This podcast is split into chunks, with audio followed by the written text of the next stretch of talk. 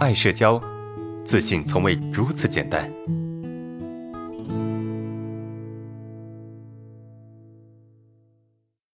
老师你好，我是爱社交的学员，ID 叫火凤凰。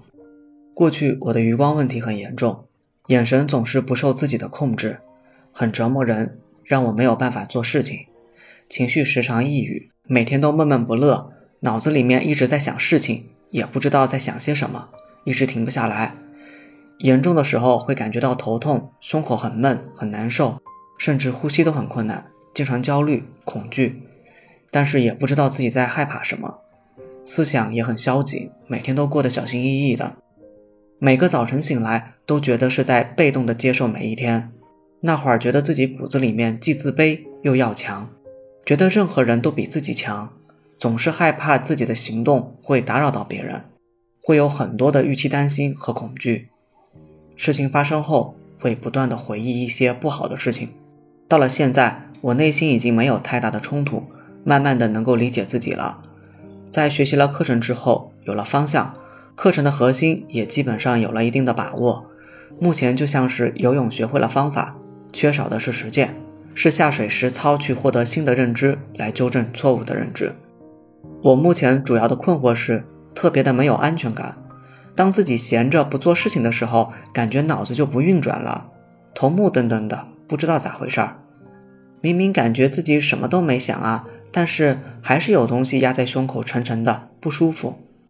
我希望老师帮助回答的问题是：第一个，我对声音很恐惧，在特别安静的环境中不敢大声说话，不得不说话时会很紧张，也不敢大声说。早起上厕所、冲马桶的声音，我都害怕把别人吵醒了；别人午睡、自己看书翻书的声音，怕别人突然来一句“你小声点”之类的话，心里会特别的紧张。第二个，当手头上没有事情的时候，闲着的时候，怎么更好的投入当下呢？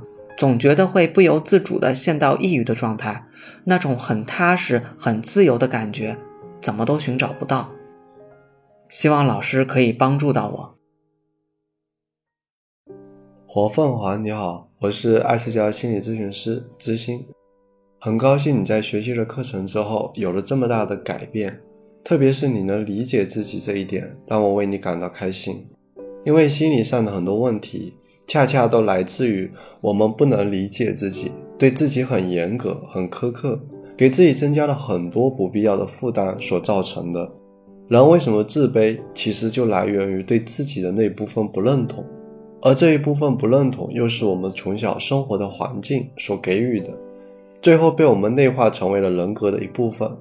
就好像我们小时候的父母，他们可能为了激励我们，总是说一些让我们不舒服或者羞愧的话，比如当你成绩不好的时候，他们可能会说：“你怎么不看看隔壁的谁谁谁？你连他的万分之一你可能都达不上。”比如，当你犯错的时候，他们可能会这样说：“你看看你，我养你这么大，你怎么就不能让我省点心呢？”当你一些事情做不好的时候，他们可能会这样说：“你说你读这么多书有什么用？一点小事都做不好，等等。”这些话对于年幼的我们就是一种打击和挫折，让我们既愤怒又羞愧。那时的我们并不会去思考，而，父母的话有没有道理。也不会去思考这件事以后怎么做会更好，只会因为父母的贬低感到内疚和羞耻，甚至是恐惧。慢慢的，我们就会认为都是我们不好。如果我们能做得好一点，父母就不会生气了；如果我们能聪明一点，父母就不会再说我们了。我们为自己的不懂事而感到羞愧，最终把父母的这种批评和否定内化成了自己的一部分。变成了曾经我们最讨厌的那种人，我们成为了新的批评和否定自己的人。所以，你的恐惧、焦虑还有消极的思想，其实就是这么来的。你虽然已经成年了，但是你可能从来没有去理解过自己，去理解过这些痛苦的经历，这些感觉和记忆仍然跟随着你，影响着你。这也是为什么你每天都那么的小心翼翼，每天都会觉得恐惧。因为你过去的经历，让你对这个世界充满了不安。我很高兴你现在开始理解自己了，这是你打破自卑的关键和基础。关于你当下的一些躯体反应，比如说觉得脑袋比较僵硬，胸口总是感觉有东西压着你，我建议你可以做一些训练，来倾听身体的声音，看看究竟是什么原因导致了你当下的感受。我这里提供一个方法来帮助你找到原因。首先，我们可以找一个安静的地方，选择一个比较舒服的姿势，坐着或者躺着，把你的注意力集中在你的呼吸上。进行深呼吸几次，让自己慢慢的放松下来，然后去感受一下我们的身体有哪里是不舒服的，并且把注意力转移到我们不舒服的地方，专心的去聆听身体的反应，不要去抵抗，也不要去驱赶不舒服的感觉，就静静的观察它。最后，你看看这个不舒服的地方会让你想到什么，会对你说些什么。你第一次做的时候，可能什么感觉都没有，甚至还会有一些烦躁，但是没有关系，你多试几次，慢慢的就会有所收获。这种方式可以让我们去看到是什么东西导致了我们当下的这种状态，而一旦你看到这一部分，你所压抑的情绪和感受就可能被释放出来，那么你的状态就会发生改变。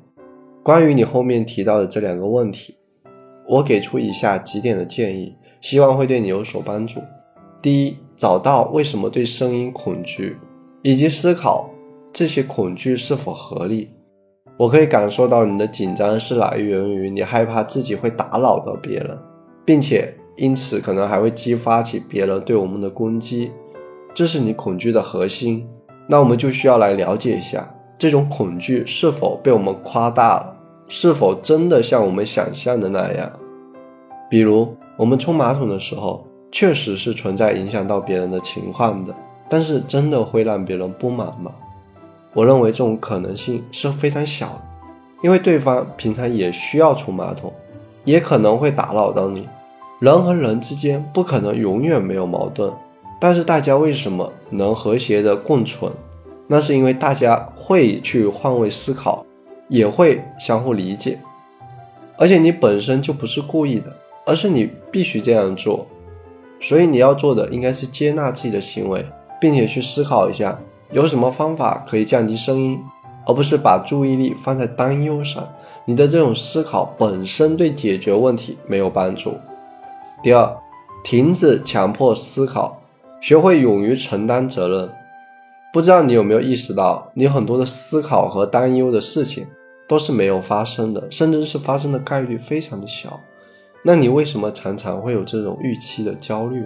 这种思考其实是你获得安全感的一种方式。你想通过这种穷思竭虑来获得对结果或者说对未来的一种掌控感，而这些焦虑的内容恰恰是你过去经历过的，给予你痛苦的。但是事实上，你的这种做法是一直让你停留在了过去的挫败经历中，让你一直忽略了自己当下的成长。你会因为你的这种思考，导致你的负面想法越来越多，最终变得焦躁不安。而最好的做法就是停止这种思考，去接受自己内心的担忧。然后事情如果真的像我们想象的那样发生了，我们要去承担起这部分责任，这就可以了。有时候强迫思考，只是因为我们不敢承担责任。第三，学会让自己落地。我们之所以觉得不安稳、不踏实。是因为你总是让自己漂浮着，你每天都跟随着自己的想法去游荡，又怎么可能有这种落地的踏实感？在这里，我分享一个技巧，来帮助你培养这种落地的感觉。首先，同样找一个安静、不被打扰的地方，坐在椅子上，双脚着地，要记住不要穿鞋，最好也不穿袜子。那如果地板实在很凉的话，那我们就还是穿一下袜子。保持双眼张开，做几次深呼吸，先让自己的身体放松下来。然后我们要注意脚下的感受，在做的过程中要不停地感受脚下的地面。在两分钟以后，开始环视房间，慢慢的扫视，去看清房间内的东西，不管是形状还是颜色。同时还要感受脚下的地面。当你的注意力分散的时候。请将注意力拉回到对脚下地面的感受上，在这个过程中，不要憋气，要继续观察房间内的物体的形状和颜色。做这个训练的目的是帮助你把意识重新聚焦到自己的身体上，帮助你锻炼不受外界因素影响的能力，也帮助你打破情绪和身体的隔离。刚开始练习的时候，可能什么感觉都没有，但是多练几次，你慢慢的就会有一种落地的感觉。经常练，你就可以摆脱这种飘忽不定的不好的感受。希望以上的建议会对你有所帮助。我是知心，很高兴能够帮助你。